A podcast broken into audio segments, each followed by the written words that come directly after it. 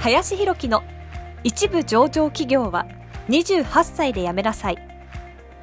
この番組では28歳で一部上場企業を辞め現在教育不動産事業を中心に2社の経営を行う林博樹がこれから起業独立フリーランスとして自由度の高い生き方を目指したいと考えている方向けに必要な知識マインドをお伝えしていきます。こんにちは林ですえ本日はですね、え凡人は副業感覚を捨てろというテーマで話をしていきたいなというふうに思います。えー、多くの方がですねこれから何かしていこうと思った時にまずは副業からというような感じで考えている方も多いんじゃないかなと思います。でまあ、世間的にもですねまず仕事をやりながら副業をしてそれがですねこう本業を上回っていったらですねやめていくっていう流れがいいんじゃないかっていうことをですね言ってらっしゃる方が結構多いんじゃないかなというふうに思います。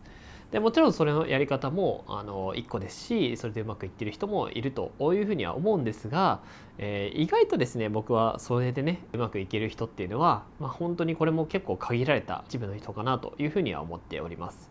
えというのもですねじゃあ例えば副業で YouTube をやりますとか副業でブログをやりますっていうふうになった時に、まあ、果たしてですねそれで本業でねやってるような人たちに勝てるのかどうかっていうところが結構ねポイントかなというふうに思います。ある種 YouTube をですね本業として取り組んでいる人たちが世の中にはですねたくさんいますしブログだってですね、まあ、本業として取り組んでいる人たちもいます、まあ、つまりもう毎日のようにねしかも制作費もかけてやっているそれに対してじゃあ副業でやる人っていうのは自分の限られた時間そして限られたお金の中でもちろんやれなくはないんですけどやっぱりね本業で毎日のようにやっている人たちもやっぱ同じ土俵にいるんだよっていうのをまず知らないといけないかなというふうに思います。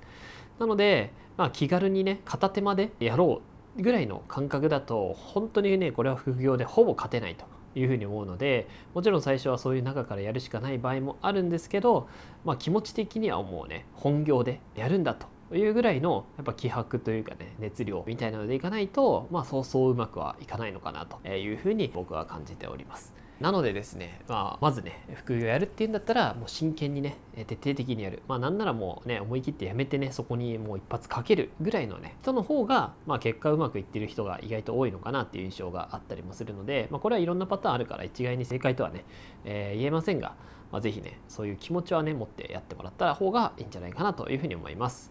はい。ということで、本日は、凡人は副業感覚を捨てろというテーマで話をさせていただきました。ありがとうございました。本日の番組はいかがでしたでしょうか？この番組では林博樹への質問を受け付けております。ご質問はツイッターにて林博樹とローマ字で検索していただきツイッターのダイレクトメッセージにてご質問いただけたらと思います。たくさんのご応募お待ちしております。